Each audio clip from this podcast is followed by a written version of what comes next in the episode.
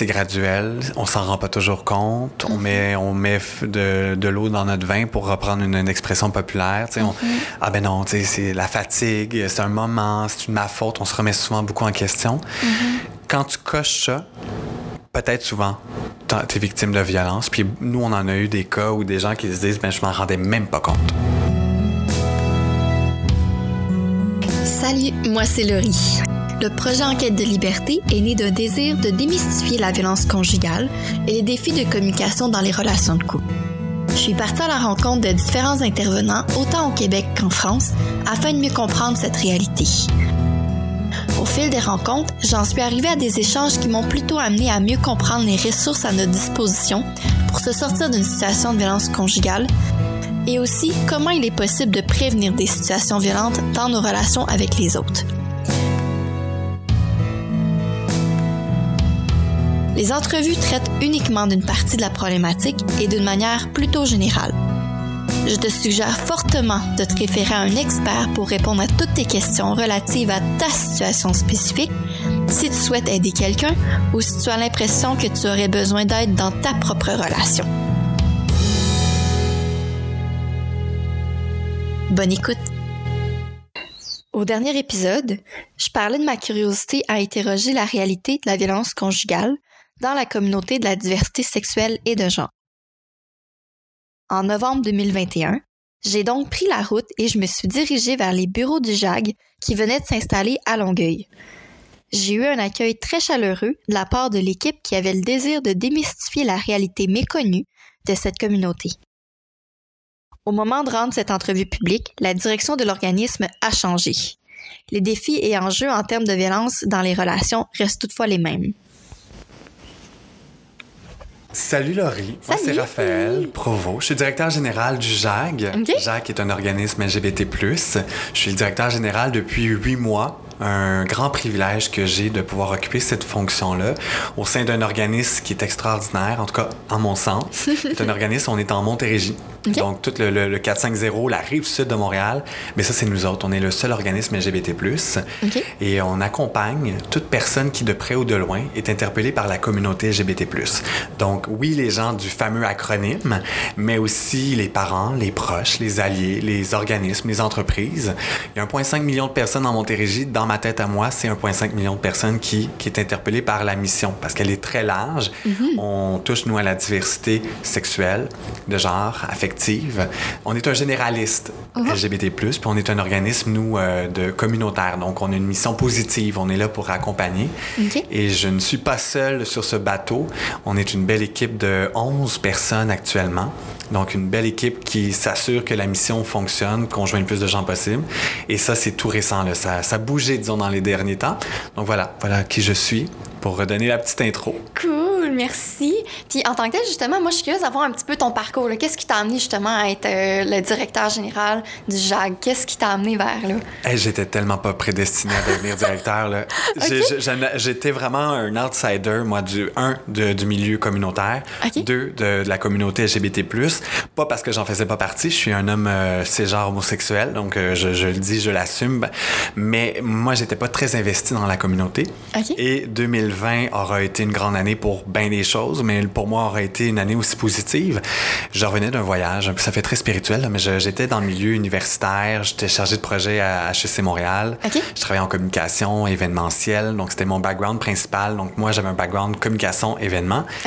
Et en 2020, je suis allé à San Francisco par plaisance faire un voyage là-bas. Puis pour ceux qui, savent, euh, le, San Francisco, c'est la mecque de la communauté LGBT+.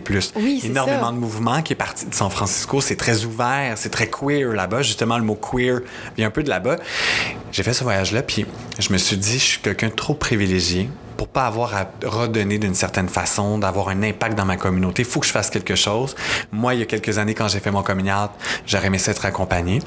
Donc, je suis revenu et je suis allé sur le site web du Gris Montréal, qui est un, qui est un organisme montréalais qui vont dans les écoles, ils font du témoignage, la démystification des orientations sexuelles dans les classes primaires, secondaires. Mm-hmm. Et c'est des bénévoles qui travaillent là comme intervenants. Mm-hmm. Fait que je les ai contactés. J'ai été pris pour faire la formation pendant, c'est comme deux week-ends de formation où on apprend les bases de la démystification.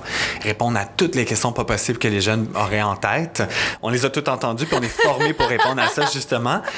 Et j'ai eu vraiment un appel de, mais ben, j'ai envie de faire ça plus souvent, de parler de ma communauté, de parler de moi, de ça vraiment éveiller quelque chose, tout ce parcours-là. Fait que 2020, on peut, on pouvait plus aller dans les écoles, mais le GRI a continué à en faire virtuellement. Fait que j'en ai fait comme une quarantaine en 2020 d'interventions. Mais il y a eu une intervention qui a été assez euh, marquante dans mon parcours de vie, autant professionnel que personnel. Octobre 2020, euh, je reçois un appel du GRI Montréal qui me dit Raphaël, en urgence, on aurait besoin d'un intervenant pour aller à Saint-Hyacinthe. Euh, il y a une intervention dans une école là-bas, une des Miss, euh, et il manque quelqu'un. Il faudrait que tu y ailles avec le JAG. OK. Et moi, euh, dans mon parcours professionnel puis personnel, j'ai tout entendu les prénoms pas possibles. Fait que moi, le JAG, c'était quelqu'un dans ma tête. Donc, j'allais rejoindre cette personne JAG et on allait faire une démisse ensemble dans cette école secondaire. Ah, fait que j'arrive à Saint-Hyacinthe. Moi, je pars avec ma voiture. Je m'en vais euh, là-bas faire la démisse. J'arrive. Fait que là, je, rencontre la personne que je croyais JAG, mais qui se prénommait finalement Justine. je mets JAG, c'est quoi de bord? Elle dit, ah, ben, c'est l'organisme pour lequel je travaille. Je suis intervenante là-bas. C'est un organisme LGBT, à Saint-Hyacinthe. On est un petit organisme local. On, on accompagne principalement la Montérégie Est, donc Sorel, Saint-Hyacinthe, Acton. Mhm. Là, je suis comme, ah, mon Dieu, c'est donc bien intéressant, ça. Moi, euh, je viens de Napierville, en Montérégie, qui est de l'autre bar, vraiment dans l'ouest. mais il me semble ça aurait été cool d'avoir un organisme comme ça à l'époque. Mais bon, ça reste comme ça. Fait qu'on fait notre démiss. Je démiss, peut-être juste préciser qu'est-ce que c'est une ben oui, démystification, c'est un type d'atelier qui est offert justement par le GRI où on va démystifier ce que c'est les orientations sexuelles, ce que c'est d'être homosexuel, ce que c'est d'être lesbienne, ce que c'est d'être pansexuel, d'être bisexuel. Et c'est justement, on est formé par le GRI pour aller répondre dans les écoles. Au fond, c'est souvent un atelier d'une heure. Nous, on arrive, on se présente, on, se raconte, et ensuite, pendant une heure, on dit aux jeunes, posez-nous toutes les questions que vous, vous avez envie de nous poser. Vraiment, là, ça peut être sur des questions très pointues sur la sexualité, ça fait quoi de Goli, comment ça fait de filles pour avoir un bébé, euh, te rencontrer ton chum comment, comment s'est passé ton commiat, tout ce que nous, on a, on a envie de poser comme question, mais on se les fait poser par des jeunes. Fait que c'est ça une démisse. Je dis démisse, mais pour démystification. C'est bon. Et euh, là, je me mets à suivre le, JAG sur Facebook. Moi aussi, fin, fin 2020, je suis en questionnement professionnel. J'ai envie de faire quoi? J'aimais mon travail, mais je sentais que j'étais pas sur mon fameux X euh, mhm. professionnel. Et un février 2021, je suis sur Facebook et je vois qu'il y a un offre d'emploi de directeur général au JAG.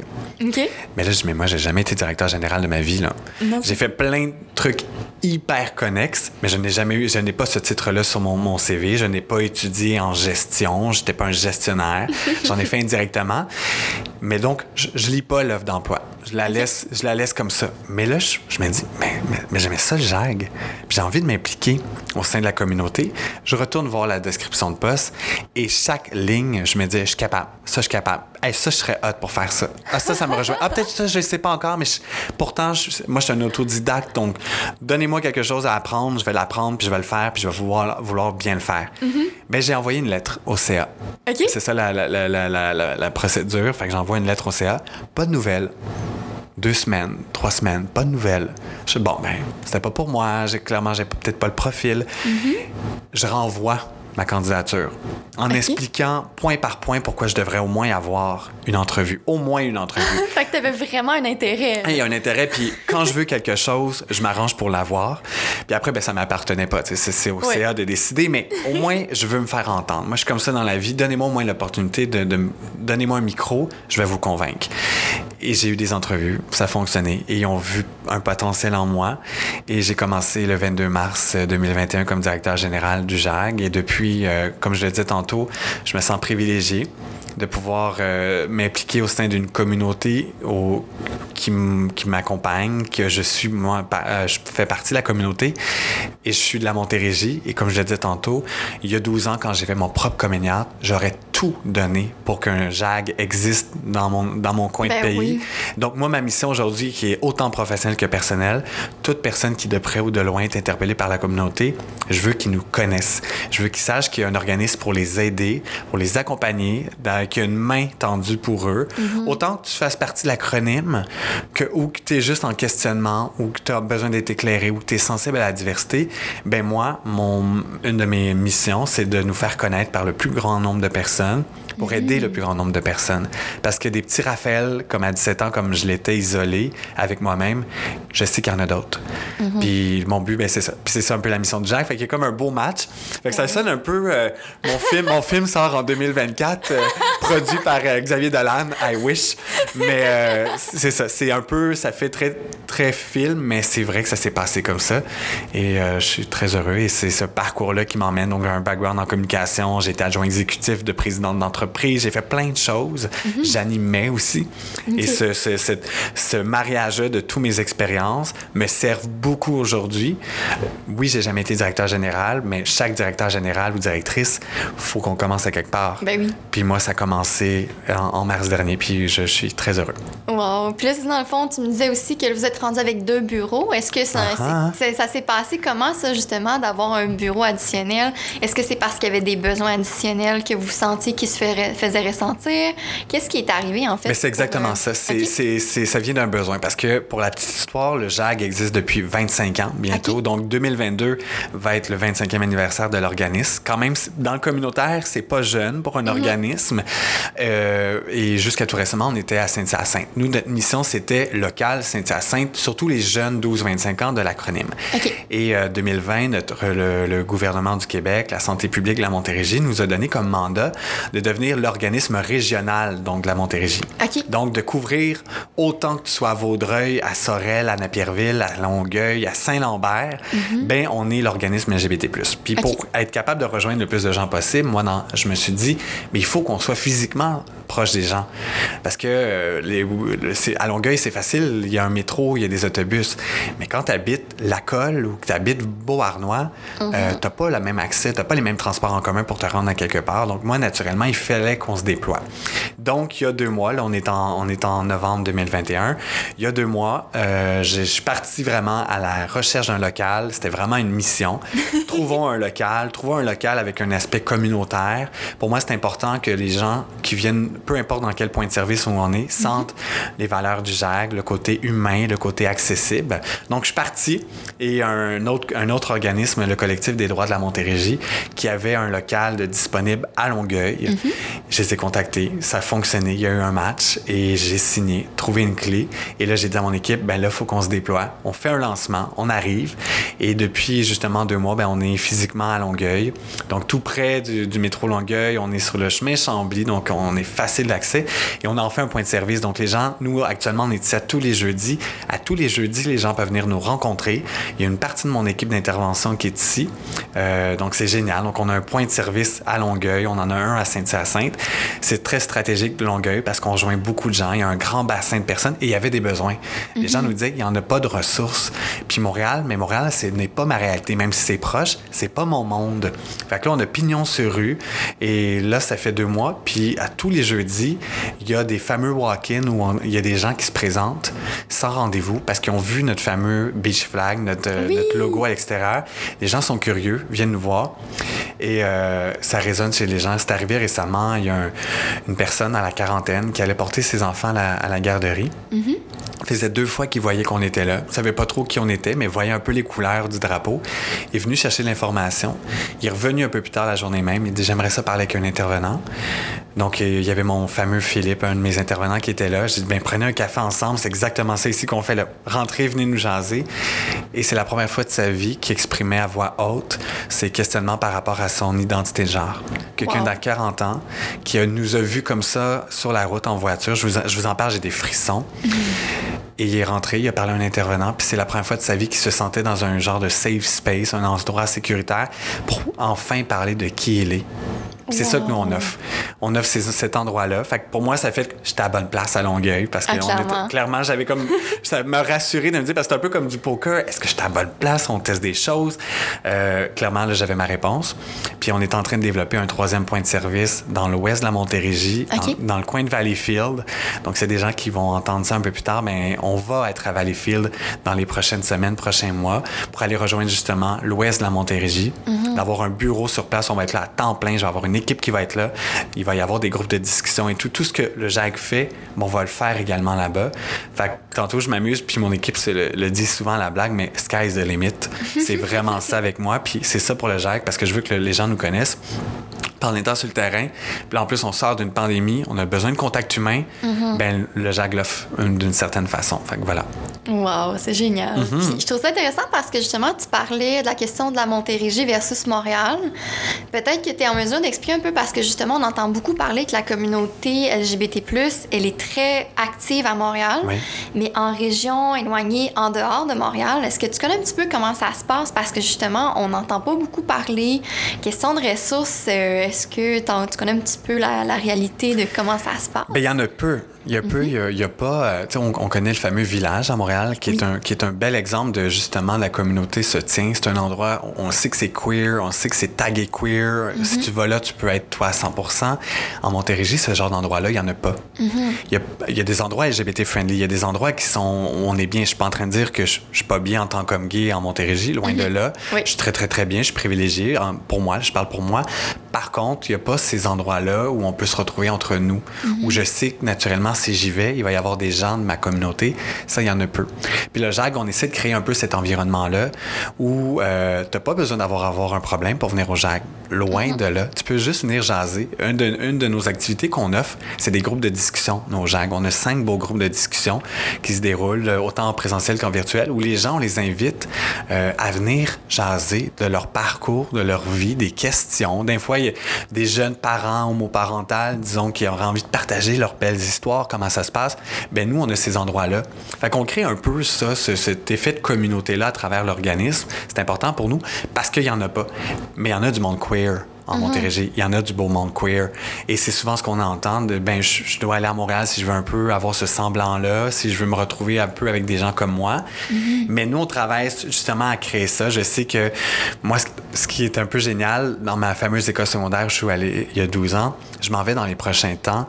Euh, on s'en va accompagner une gang d'étudiants de l'école qui, ont, qui se sont partis comme un club social LGBT+. OK. Il y a 12 ans, jamais j'aurais pensé que ça aurait pu exister. fait que dans ma même école à Napierville, dans quelques semaines, les étudiants eux-mêmes créent ça parce qu'ils se disent on est plusieurs dans l'école, on a envie de parler de nos réalités, de nos enjeux et mhm. tout, voir ce qu'on peut faire comme impact. Puis ils nous ont demandé des accompagner pour justement s'assurer que ce soit un endroit inclusif, qui en oublie pas, que, euh, tu sais, oui, il y a des initiatives, mais de s'assurer de bien faire les choses.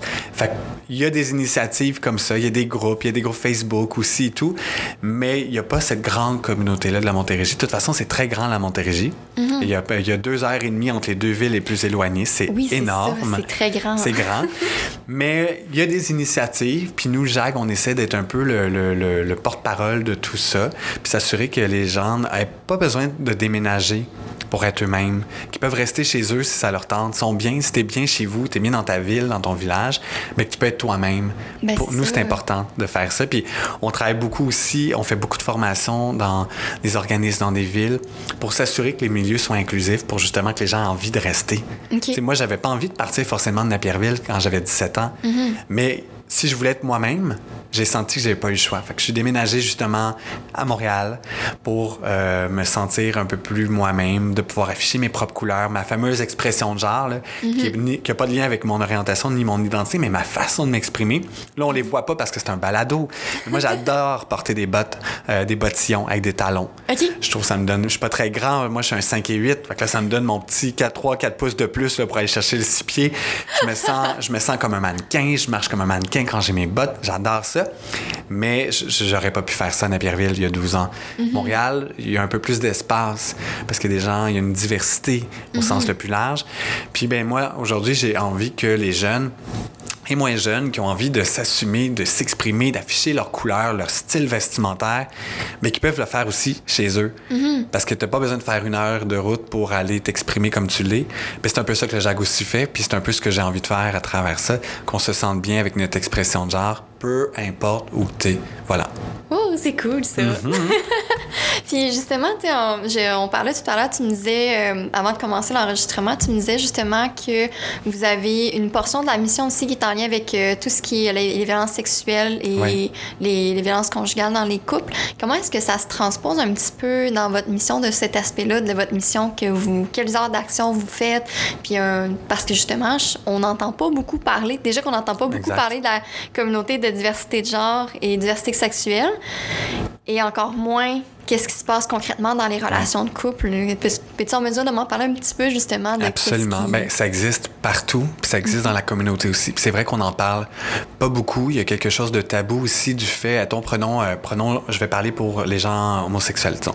Un couple d'hommes homosexuels. Mm-hmm. Deux hommes ensemble, de la violence entre deux hommes, mais voyons. Tu souvent on entend c'est entre un homme et une femme. Mm-hmm. C'est souvent le modèle qu'on a de violence conjugale ou de violence physique ou de violence sexuelle, mais ça existe aussi dans la communauté. Ça existe entre femmes, ça existe entre personnes trans. Il y a énormément de violence sexuelle envers les personnes trans. C'est, ça en est d'une violence qui est extrême. Il y a une sexualisation aussi de, la transidentité. Okay. On parle peu, ça, euh, justement, du fantasme. Disons, aller sur un site porno, je n'aimerais pas lesquels pour pas faire de la publicité à des sites porno, mais il y a des catégories trans. Mm-hmm. C'est un peu, c'est un peu dégueulasse qu'on ramène ça à quelque chose de sexuel, le fait d'être trans. Mm-hmm. Euh, c'est une forme de violence, c'est une forme de, marginalisation de la, transidentité dans un aspect sexuel. Quand mm-hmm. euh, pas parce que tu es une personne trans que tu n'es pas forcément sexuel, t'es pas forcément d'être utilisé comme un fantasme. C'en est de la violence. Il y en a beaucoup de ça. Il y a de la violence en, entre couples, on en entend. On a eu des appels, nous, de gens euh, où ils ont vécu la violence. Une personne trans dans son propre couple qui vit la violence sexuelle, la violence conjugale. Puis après, ben ça, c'est un cas qui nous est arrivé il y a quelque temps. Mm-hmm. Une personne trans, une femme trans qui vit, la, qui vit de la violence conjugale au sein de son couple et cherche à aller euh, chercher du soutien dans une maison, dans un centre de femmes, donc un centre d'hébergement de courte durée d'urgence. Mm-hmm. Donc pour ceux qui ne savent pas c'est quoi, c'est des endroits où on peut aller en urgence, dormir, vivre vraiment à court terme. C'est des centres de femmes, donc c'est des endroits sécuritaires où il y a pas d'hommes ou même très peu souvent dans le staff là, parce que souvent quand tu été victime de violence euh, avec un homme, ben clairement tu pas envie d'être entouré d'hommes parce qu'il y a des réflexes et c'est tout à fait naturel et chaque personne réagit d'une et je suis pas en train de dire que tous les hommes donnent l'impression d'être violents. Non, c'est juste que c'est en fait c'est de par leur mauvaise expérience que là ils sont en situation de danger donc euh, association aussitôt que je vois un homme, voilà. oups, c'est source de danger pour moi, même principe qu'un homme vivrait ça avec une femme, ben automatiquement il voit une femme pour lui c'est source de danger. Donc c'est vraiment Exactement. dans ce fait qu'on fait la distinction, là. Mais, et euh, la personne me dit, ben, dans le centre de femmes, je n'ai pas été accueillie parce qu'ils me considèrent pas comme une femme parce que sur ces documents officiels, mm-hmm. euh, il n'y avait pas eu de, de, de, de, mentions différentes et tout, parce qu'il existe, pour ceux qui ne se connaissent pas en, transidentité puis en transition, il existe différents types de transition. C'est souvent on a la fameuse transition médicale où il y a eu un changement médico euh, génital ou une opération et tout. Ça, c'est une forme de transition, mais il y en existe d'autres. Il y a une transition sociale. Donc, Mm-hmm. c'est souvent quand justement une personne trans décide d'annoncer à son entourage, maintenant, je suis, euh, disons, pour que ce soit très concret pour les, les auditeurs, là, la personne s'appelait Alexandre, maintenant elle se dit Alexandra. Mm-hmm. Mais ça, c'est une transition sociale. Maintenant, je vous dis, c'est Alexandra, mon pronom, maintenant, c'est elle. Je suis une femme. Mm-hmm. Mais ces documents ne sont pas forcément modifiés. Elle a peut-être pas eu de modification ni physique ni chirurgicale. C'est so social. Mm-hmm. Ensuite, il y a une transition légale, justement, faire des changements au niveau de son, de son passeport, de son permis, d'être vraiment reconnu aux, yeux de la loi, comme ce, comment tu t'identifies. Okay. Ça, ça en est une autre. Et il y a la transition médicale, où c'est vraiment où on a recours parfois à des chirurgies esthétiques, ou un changement, une vaginoplastie, où on a vraiment là, une modification génitale de notre apparence. Mais tu n'as pas besoin de faire les trois pour être valide dans ta, comme personne trans. Non, un, c'est pas un plus un plus un. C'est pas parce que si tu as fait les trois, tu es plus trans. Tu n'en as fait qu'une, tu es moins trans. Pas du tout. Ça appartient à la personne de dire, moi, je suis trans, point.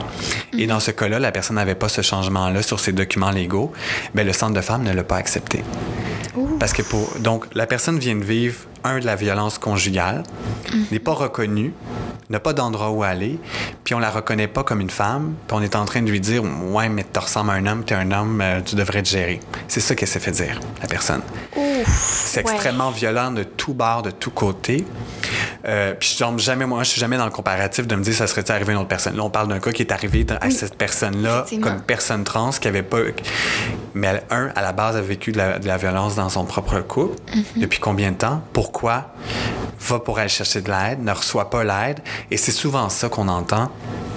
Et euh, heureusement, maintenant, ce, centre de femmes-là, on les accompagne pour qu'ils soient plus inclusifs, justement parce que souvent, c'est c'est pas des mauvaises intentions, c'est de la mhm. non-connaissance, c'est de, de on sait pas, puis c'est arrivé, c'est spontané, on savait pas quoi faire, il y a d'autres femmes, mais la personne, mais là, nous, on accompagne, c'est une chose que Jacques peut faire. Mhm. Mais ça, c'est une histoire qui est arrivée récemment, justement, de violence. Euh, il y a de la violence aussi à travers, on pourrait parler de violence sexuelle sur les applications de rencontres. Une mhm. culture du viol qu'on parle peu, le fantasme du viol, où on, on, le met dans, il y a des descriptions là, de, de, de, de, gens qui cherchent à, à, à vivre une expérience du viol.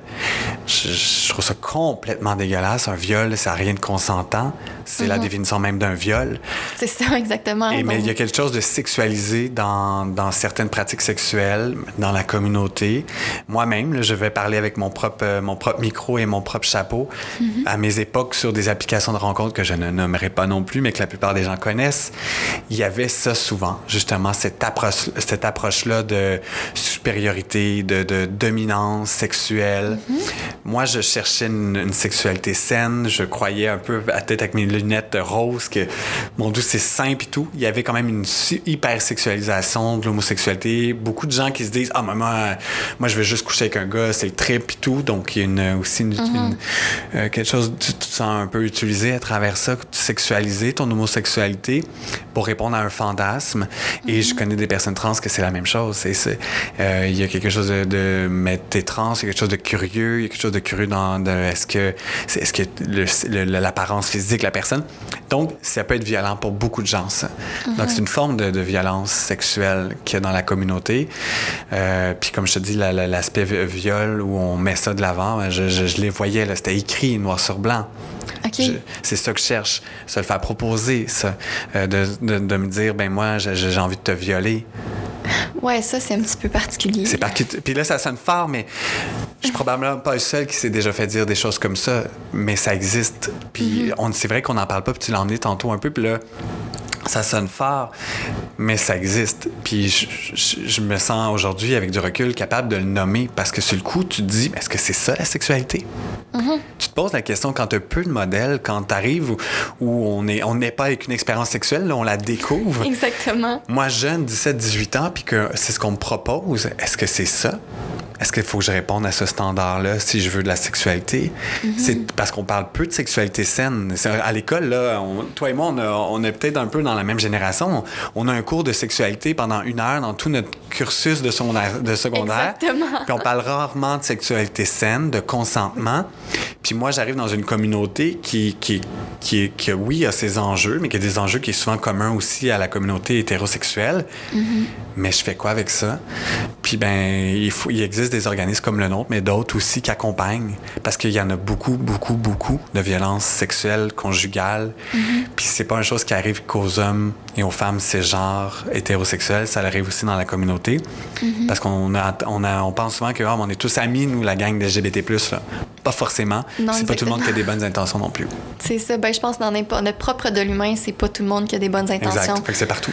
C'est ça, exactement. Donc, ça se reflète un peu partout. Puis, justement, si on parle un petit peu de certains exemples de ce qui peut euh, se retrouver justement dans une situation, dans un couple, parce que déjà, d'être capable d'identifier qu'est-ce que c'est la violence conjugale dans un couple. Mm-hmm. Donc, est-ce que tu as un peu des exemples pour les auditeurs qui nous écoutent, qui pourraient être capables de, de faire certaines, certains constats que c'est peut-être ça qu'ils vivent dans leur, euh, dans leur couple? Genre, on, s'entend que, bon, c'est très large, ça peut être très... Il y a beaucoup, beaucoup d'éléments qui peuvent se retrouver, mais est-ce a certains exemples que tu pourrais donner qui se retrouvent justement, qui... Bien, de prime abord, le sentiment de sécurité. Quand on perd ce sentiment de sécurité-là, il y a des questions à se poser quand on ne se sent pas en sécurité. Puis souvent, la violence conjugale, c'est graduel. Puis je dis souvent, mais c'est pas, je dis pas tout le temps. C'est pas, mhm. c'est pas le cas de tout, de tout le monde. C'est graduel. On s'en rend pas toujours compte. On mhm. met, on met de, de l'eau dans notre vin pour reprendre une, expression populaire. On, mhm. ah ben non, c'est la fatigue, c'est un moment, c'est ma faute. On se remet souvent beaucoup en question. Quand tu coches ça, peut-être souvent, es victime de violence. Puis nous, on en a eu des cas où des gens qui se disent, ben, je m'en rendais même pas compte. OK. Et ça a pris des, des, proportions assez immenses où justement il y a de la violence physique. Mais mhm. avant de se rendre à de la violence physique, il y a de la violence psychologique, il y a de la violence mhm. euh, verbale. Et on parle de microagression. On a toujours la fameuse, les fameuses scènes hein, où on se fait battre, où on se fait taper, où, on reçoit, où la personne a des bleus et tout. Avant de se rendre à ça, souvent, énormément de signaux. Euh, les gens, quand on voit des gens qui s'isolent, souvent l'isolement, mhm. euh, des gens qui tombent dans l'excuse, euh, s'utilisent soi-même, euh, se victimisent soi-même, pas se victimisent, mais se, se dit que c'est peut-être à cause de moi. Ça, là, c'est souvent des wake-up calls qu'on devrait avoir. Et au lieu de constater que le comportement de l'autre est pas approprié, dire Ah, ben c'est parce que j'ai fait quelque chose de pas correct. Exactement, mais on a l'habitude de, de, de, de, de, pardonner la, le, le, côté toxique des gens parce que, ah, ils ont vécu ça, ou ah, c'est des moments difficiles, la personne a peut-être été victime aussi de quoi que ce soit. On mm-hmm. excuse souvent, mais il faudrait jamais faire ça. Jamais, jamais, jamais, jamais. Et même même euh, la plus petite agression, qu'elle soit physique, verbale, mentale, ne devrait jamais avoir lieu d'être. Donc, dès que ton sentiment de sécurité mm-hmm. est mis en jeu, ben, questionne-toi. Puis il existe des ressources, mais il existe aussi son, son, entourage de jamais hésiter. Puis si on se sent pas écouté, va chercher de l'aide extérieure. Il y en a des gens qui sont formés pour ça, qui ne sont, tomberont jamais dans le jugement parce que souvent on a peur du jugement. Qu'est-ce que les gens vont penser? Est-ce que, est, ce que j'ai, j'ai, trop attendu? Euh, ça va être difficile. C'est vrai que c'est difficile de confronter la mhm. violence. C'est pas le fun. C'est parfois peut-être plus facile de rester dans, là-dedans parce que, puis je, je le dis à découvert, là, dans le sens, c'est pas facile de vivre, mais d'accepter parce que c'est pas de la violence qui est souvent 24 heures sur 24. Mhm. Ça peut être ponctuel, ça peut être des crises, ça peut être. Et là, il y a tout le temps la fameuse, euh, le bouquet de fleurs, là, la fameuse image de Bella, il me donne des fleurs, ça va mieux, euh, mhm. la, la, lune de miel, mais là, il s'est excusé, ou elle s'est excusée parce que je peux dire, là, elle aussi, ça existe aussi la violence de femme à femme, de à homme, de femme à homme, de personnes non binaires. N'oublions pas aussi les personnes non binaires à, mm-hmm. travers ça. Euh, mais c'est justement, il y a souvent ces périodes-là où on se dit Ah, mais ça va mieux. Mm-hmm. Mais c'est souvent temporaire. Fait que tous ces signaux-là, il existe, comme tu l'as su bien dit, il n'y a pas une recette à voici de la violence conjugale. Ce serait peut-être plus simple. Si dès que je coche ça et tout, mais c'est pas comme ça, c'est plus complexe. Oui. Mais dès que ton sentiment de sécurité, puis ça, c'est fragile, un sentiment de sécurité. On devrait se demander toujours aussi si est-ce que quelqu'un qui vivrait ça, je suis sensible à ça, qu'est-ce que je dirais si la personne me partageait, comment je réagirais, est-ce que moi je vis, quelqu'un de mon entourage que j'apprécie? Mm-hmm. ne se sent pas en sécurité. Souvent, on a plus tendance à, on est cordonnier ma chaussée, hein. Euh, fais ce que je dis, pas ce que je fais. Mais on devrait l'appliquer aussi dans des choses comme ça, de me dire, ouais, mais si quelqu'un de proche de moi, ça lui arrivait, ce que je vis actuellement, là, puis pas, pas tomber dans, dans dans, des, suppositions, des suppositions. Ce qui m'arrive maintenant, mhm. ça arriverait à quelqu'un de mon entourage. Qu'est-ce que ça me ferait? Souvent, l'inverse euh, va nous donner des réponses, mais de ne pas avoir peur de, de, parler, euh, de ne pas avoir mhm. peur d'agir, de ne pas avoir peur d'aller chercher une oreille. Parfois, juste de s'écouter, faut le faire, faut le faire. Je sais que c'est plus facile à dire qu'à faire, mhm. mais il existe énormément de ressources sensibles. Puis là, je vais parler pour, euh, au nom de la communauté. Il existe des ressources sensibles aussi à ta réalité LGBT+, euh, comme justement tantôt l'histoire de la personne trans et tout. Ben, il y avait une oreille au JAG sensible qui va comprendre la réalité de la personne. Mhm. Puis nous, on l'accueillait tout simplement comme une personne qui vit la, la, violence et pas comme une personne trans qui vit la violence, comme une mhm. personne point. Et c'est ce qu'on cherche un peu partout, au même titre qu'une qu'une femme euh, hétéro cisgenre vivrait euh, la violence, ben, qu'elle puisse se sentir écoutée où elle va aller et pas d'être vue comme de pas questionner comment elle se sent, est-ce qu'elle pris part à quoi que ce soit. Il y a beaucoup de gens qui sont victimes de violence qui disent c'est un peu ça souvent le, problème, de se faire questionner soi-même. C'est déjà dur de parler. Mm-hmm. On veut juste être écouté, puis c'est un peu ça. Fait que c'est le sentiment de sécurité de base. Si vous le sentez qui est un petit peu atteint, posez-vous des questions puis allez chercher, de, chercher des ressources, principalement. Mhm. Oui, puis exactement. Puis je pense aussi, justement, l'idée d'aller chercher des ressources, d'avoir quelqu'un euh, qui est externe à la situation, nous permet d'avoir une personne qui nous aide à voir, justement, à mieux comprendre qu'est-ce qu'on vit dans notre, dans notre quotidien. Exact. Parce que, comme tu disais, justement, le, le sentiment de sécurité, moi aussi, c'est sûr que le sentiment de sécurité va varier d'une personne à l'autre. Oui. Donc, ça, c'est quelque chose qui est important aussi, comme tu le disais, de se poser la question, moi, est-ce que je me sens en sécurité dans, en sécurité dans ce comportement-là, dans cette chose-là? Puis, tu sais, aussi, des fois, ça peut être un peu difficile à dire, est-ce que c'est une chicane? Est-ce que c'est la violence? Oui. Donc, ça, ça, la ligne aussi peut être très, très mince. Donc, je pense que je trouve ça, je trouve ça intéressant que tu nommes le sentiment de sécurité, justement, de dire, est-ce que c'est un, mon, est-ce que ma sécurité, je me sens en sécurité à travers ça ou pas? Voilà. Puis je pense aussi, tu sais, de ce que j'ai, j'ai eu d'autres entrevues avec d'autres personnes, puis un petit peu aussi, je pense, aussi, ben, j'ai, quand même, je me suis fait une tête à travers tout ce que j'ai fait comme, comme réflexion, comme recherche. Et je pense une chose qui peut être importante aussi de garder en tête, c'est d'avoir le, le d'avoir aussi la communication avec l'autre personne. Absolument. Parce que dans certains contextes, je pense aussi, tu sais, tu disais justement, la personne peut être fatiguée, tout ça. Ben, c'est justement de se sentir en sécurité, de pouvoir l'adresser à l'autre, de je peux comprendre que tu es fatigué, mais moi, j'accepte pas ce comportement-là. Voilà. Donc, ça aussi, ça rentre dans la communication parce que en tant qu'humain, on a tous des émotions. Mm-hmm. Donc, ça aussi, je pense que c'est ça qui peut devenir difficile. Puis, on, on sait que dans la société, c'est beaucoup euh, entourant la violence conjugale. On va beaucoup dire, ah, mais non, mais c'est pas vrai, ça n'existe pas. Il va y avoir beaucoup, en fait, une certaine révolte du côté entre, les, entre les genres, entre les sexes, parce que c'est ce que je trouve dommage, en fait, à travers ça. C'est que souvent, c'est très polarisé. Puis je pense que c'est important, justement, de mettre en, lumière, de dire, oui, effectivement, on est des humains, on a des émotions. Puis justement, c'est important d'être capable de communiquer à l'autre, de se sentir en sécurité, de communiquer à l'autre, de non, je me sens pas bien dans cette situation-là. Puis ça peut être un appel aussi pour la personne qui est peut-être euh, euh, violente. Mhm. Puis violente, là, ça, peut prendre plein de formes. Hein. La violence, on l'interprète comme on, pour moi, quelque chose peut me sonner violent à moi, ne sonne pas violent pour quelqu'un d'autre, mais c'est propre à chaque personne. Qui, si la personne trouve que c'est violent, c'est violent. Exactement. C'est, elle, se valide elle-même, la personne là-dedans. Mais quand on s'exprime, puis qu'on on dit mon sentiment de sécurité a été atteint par tes agissements, tes actes tout, mais peut-être ça peut être un appel à la personne pour j'ai peut-être besoin d'aide. Et ça existe. Je connais un organisme qui s'appelle l'Entraide pour hommes, qui est un peu partout en Montérégie, justement, qui, qui accompagne des hommes qui, qui, auraient des comportements violents, qui auraient, qui auraient, euh, qui auraient, qui auraient, euh, qui auraient fait de la violence conjugale. Mm-hmm. Mais ces gens-là ont eu un, appel. Ils se sont dit j'ai un problème, parce que c'est un problème, je peux peut-être le régler, je peux aller chercher des mm-hmm. ressources. Donc, de l'exprimer à certains niveaux, mais la personne peut aussi peut-être peut faire prendre conscience de ses, de ses actes. On n'est peut-être pas toujours conscient non plus qu'on mhm. est agressif ou qu'on est violent. Il y a ça aussi parce que, comme je ramène à l'image de, c'est pas toujours fameux, le fameux coup de poing sur le visage. Ça, c'est très, très, très graphique. On le voit que c'est violent. Mhm. C'est sournois de la violence. Puis on, est, on, on fait nous-mêmes parfois dans, dans, notre quotidien, on a des préjugés, on est violent, on, on, on, on fait des microagressions sur des gens, parfois mhm. sans, même s'en rendre compte.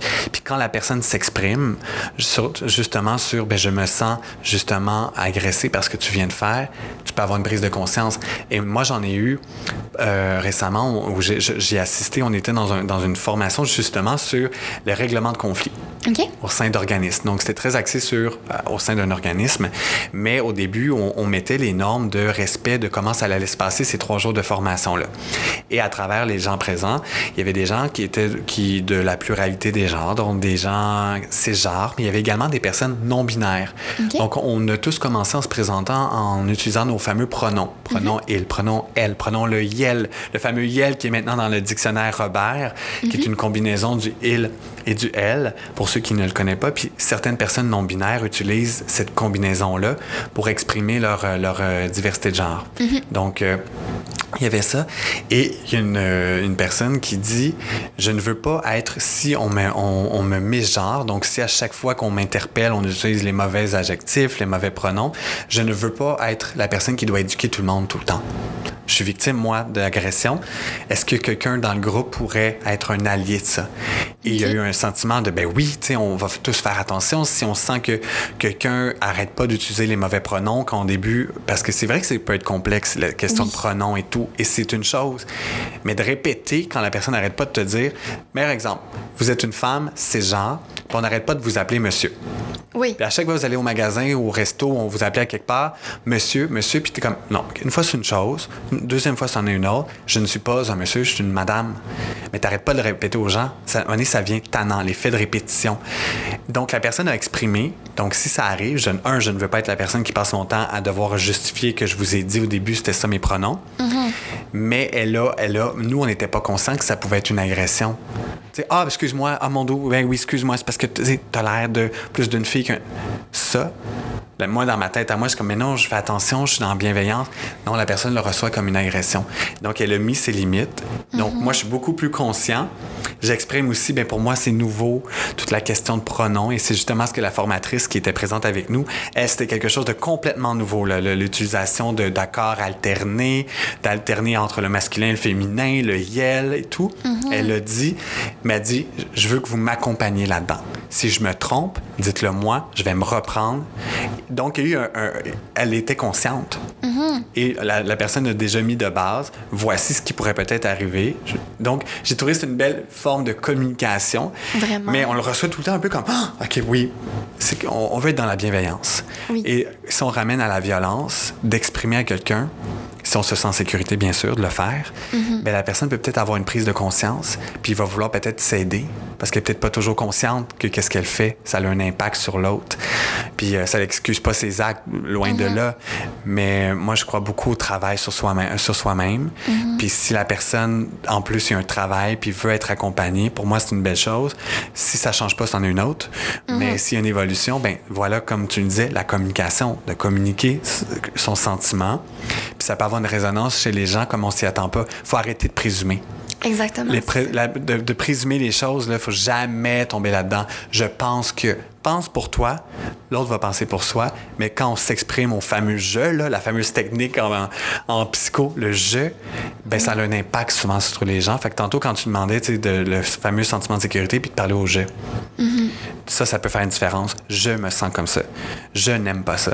Euh, le je a une grosse résonance chez les gens. Puis nous, c'est souvent les gens qui nous téléphonent. Comment tu te sens, toi? On veut savoir comment la personne se sent. Un parent qui nous appelle, un jeune qui nous téléphone, comment tu te sens, toi? Le ressenti est extrêmement important. Donc voilà.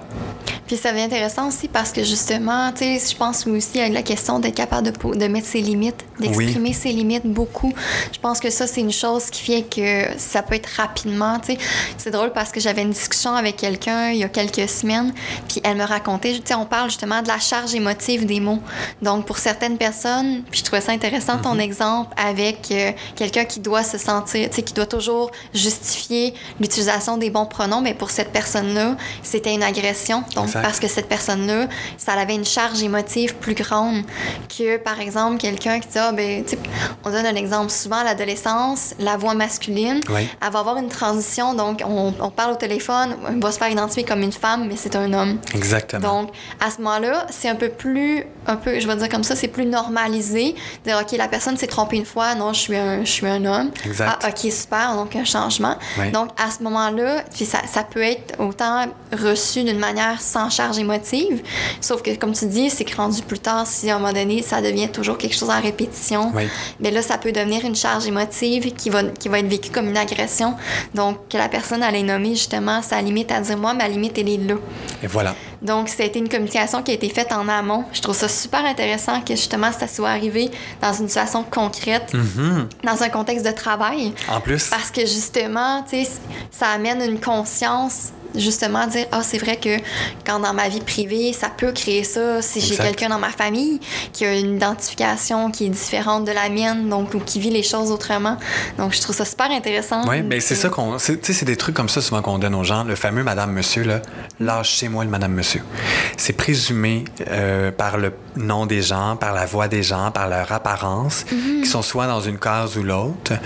Puis ça peut créer, tellement créer de blocage relationnel entre deux personnes, justement dans la relation d'aide. C'est comme nous, euh, souvent, par exemple, on ramène à la violence, ou à- déjà que la personne vit des, émotions très fortes, euh, mais là, d'arriver, puis je la bloque en présumant que c'est une dame ou un monsieur, puis qu'il faut qu'elle m'explique ça en plus, je je l'aide pas. Fait que tu sais, c'est des petites choses comme ça, des fois, qui peuvent ouvrir une porte. La, la personne va se sentir en sécurité, justement, parce que là, je ne présume absolument rien.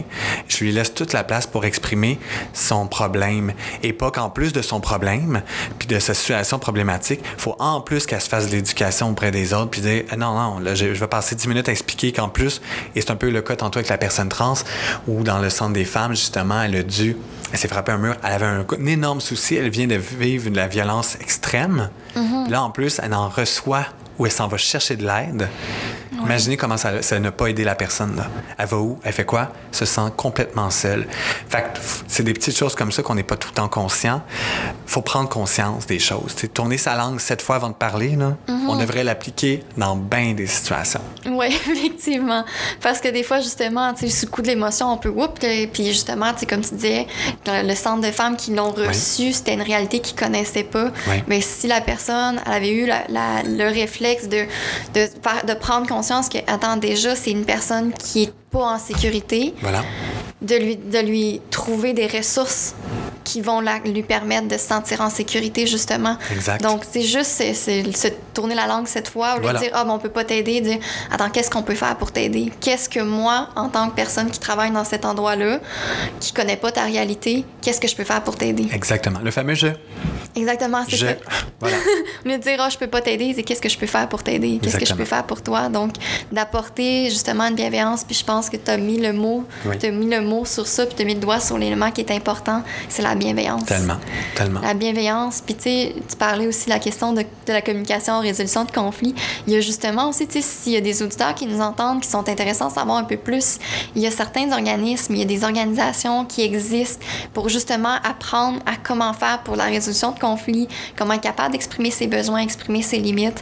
Donc ça, c'est vraiment quelque chose qui, mm-hmm. je pense que c'est justement la base de... Moi, de ce que j'observe, de ce que je constate, je pense que c'est un des éléments qui permettrait énormément de prévenir en amont toutes les situations de violence. Exact. Puis violence dans un couple, parce que, tu sais, ça peut être une chicane qui devient violente, ça peut être une, une chicane qui pour une personne est reçu comme une agression, mais pour l'autre, l'est pas. Donc, s'il y a une portion, s'il y, y, a une communication qui est là à dire, ben moi, je me sens comme ça, qu'est-ce qui se passe pour moi? Qu'est-ce que je vis au travers de ça?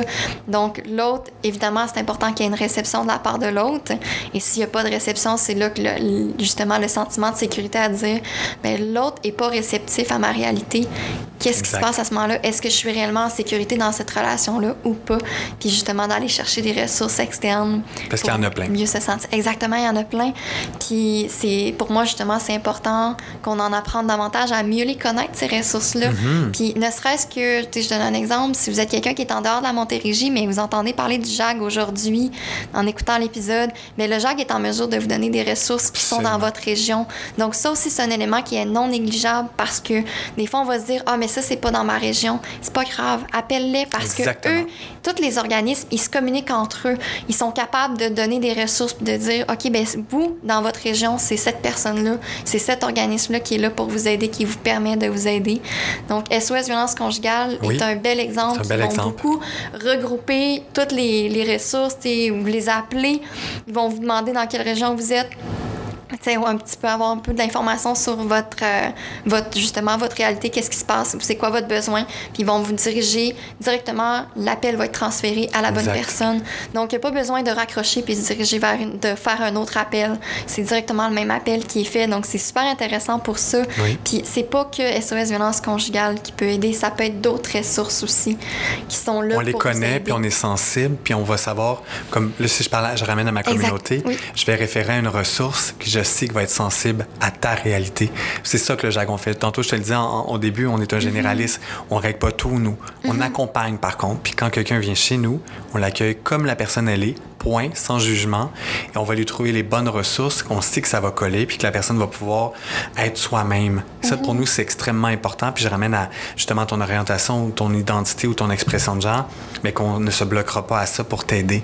Nous, on, est, on règle pas des problèmes euh, financiers, on règle pas des problèmes, euh, par exemple, conjugal ou quoi que ce soit, mais on t'accompagne pour trouver les bonnes ressources pour ça. Moi, j'ai une super belle équipe d'intervention. Ils sont cinq plus deux stagiaires, des gens accessibles, humains, sensibles. Moi, c'est c'est, quand je passais en entrevue, là, moi, c'est fou que tu coches ça. Là. Mais c'est ça qu'on fait, puis après, on trouve la bonne ressource pour toi, mais qui va être conscient de qui tu es, puis qui tombera pas dans justement les perceptions et les mm-hmm. fameux clichés.